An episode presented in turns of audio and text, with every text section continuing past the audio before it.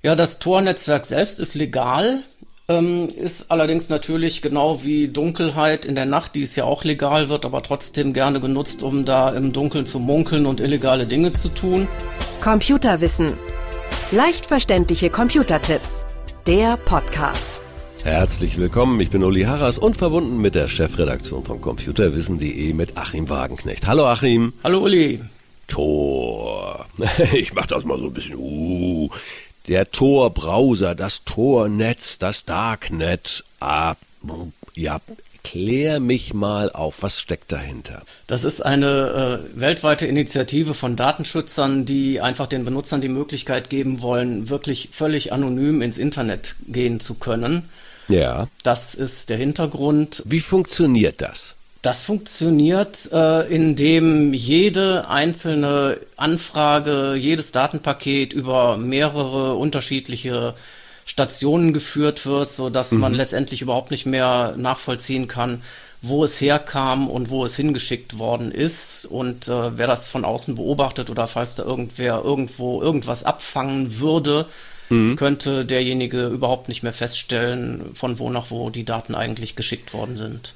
Also normalerweise, ich, ich versuche das mal zusammenzufassen, du korrigierst mhm. mich, wenn's, wenn es mir nicht gelingt. Also normalerweise ist das so, der Uli fragt ja. bei Amazon oder wem auch immer, ja. fragt an und dann ist da sozusagen eine Verbindung, ja. nur mit dem Computer. So, und dann tauschen wir Daten aus. Und das kann man ja nachvollziehen. So, und dann muss man sich vorstellen, wenn ich jetzt über Tor anfrage, dann geht das über fünf, sechs Stellen über Timbuktu, von Timbuktu in die USA, von den USA wieder nach Europa und so weiter und so weiter. Und bei diesen ganzen Umleitungen kann keiner mehr feststellen, wenn der da drauf guckt, sieht er irrwitzig verschiedene IP-Adressen und dann geht's nicht mehr. So, genau. habe ich das richtig zusammengefasst? Ja, ja.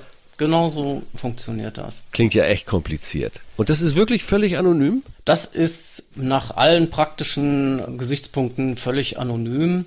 Es ist nur, wenn man jetzt tatsächlich Edward Snowden heißt und von der NSA gejagt wird, dann muss man ja. natürlich davon ausgehen, dass die dann mit ihren riesigen Rechenzentren irgendwann doch eine Möglichkeit finden, das zu knacken, aber für ja. Normalgebrauch, also wenn man sich einfach nur vor der äh, lokalen Mafia verstecken muss oder vor irgendwelchen anderen Vereinen, ja, ich hoffe das sollte nicht, kein Problem sein.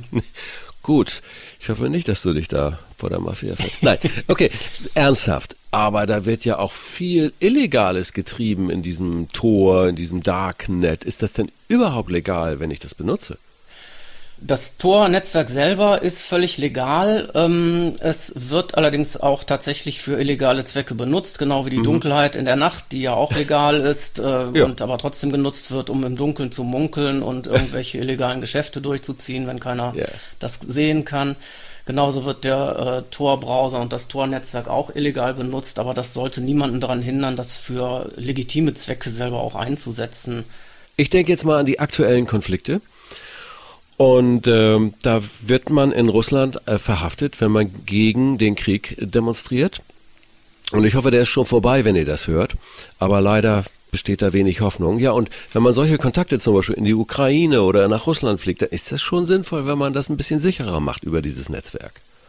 Ja, das ist richtig. Das ist natürlich vor allem für die Leute in diesen Ländern sehr wichtig, dass ja. die äh, auch auf äh, Informationen zugreifen können, hier auf unabhängige Informationen aus dem Westen zum Beispiel. Also die Deutsche Welle hat ja zum Beispiel auch ein Informationsangebot auf Ukrainisch und auf Russisch. Und ja. wenn dann Leute aus der Ukraine und aus Russland darauf zugreifen, dann kann es für die sehr hilfreich sein, dann das über Tor zu machen. Wobei wahrscheinlich weniger Ukraine, sondern vor allem in Russland das äh, wirklich wichtig ist.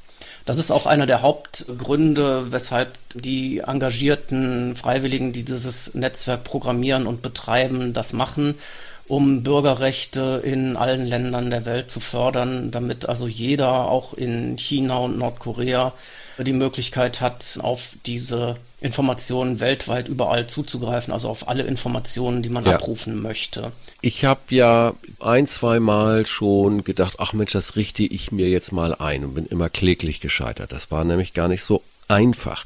Das hat sich aber, habe ich jetzt gehört, wirklich gebessert und ist äh, leichter. Äh, hast du da Informationen? Ja, das ist eigentlich inzwischen ganz einfach geworden. Also inzwischen ist es so, ich brauche mir nur einfach den Tor-Browser runterladen. Also ja. der heißt auch wirklich einfach so Tor-Browser und den lade ich mir einfach runter. T-O-R. TOR, TOR und dann Browser und das googelt man noch ja, und dann genau. ahnt Google schon, dass man vorhat, sich aus den Fängen von Google zu verabschieden. Ja, das ist natürlich so ein Punkt. Das ist eine, so die Stelle, wo man, wenn man jetzt ganz paranoid ist, äh, ist das die Stelle, wo man noch erwischt werden kann, ne? dass man da sich sowas runtergeladen hat. Aber sobald man den Tor-Browser startet, richtet der automatisch die Verbindung ein und ah dann kann man sofort völlig anonym auf beliebige Internetdienste zugreifen. Nachteil ist aber sicherlich so ein bisschen die Geschwindigkeit. Das ist richtig. Also äh, damit muss man dann leben, dass die Sachen deutlich langsamer abgerufen werden wegen der vielen Umleitungen. Und ja, also das kann schon mal sein, dass es doppelt so lange dauert, eine Seite aufzurufen oder vielleicht auch mal noch länger. Tja, das ist dann der Preis für die Anonymität. Ansonsten hat er aber eigentlich keine Nachteile. Also die Installation ist inzwischen so einfach wie jede andere Software. Man klickt sich da durch und hat es installiert. Dann ruft man es auf, gibt eine Adresse ein oder ein Suchwort und kann loslegen. Ja, einfacher geht's nicht und ja, Versuch macht klug. Das war Achim Wagenknecht aus der Chefredaktion von computerwissen.de. Dank dir dafür, Achim. Bis zum nächsten Mal. Gerne. Bis dann. Tschüss, Uli. Tschüss. Computerwissen. Leicht verständliche Computertipps. Der Podcast.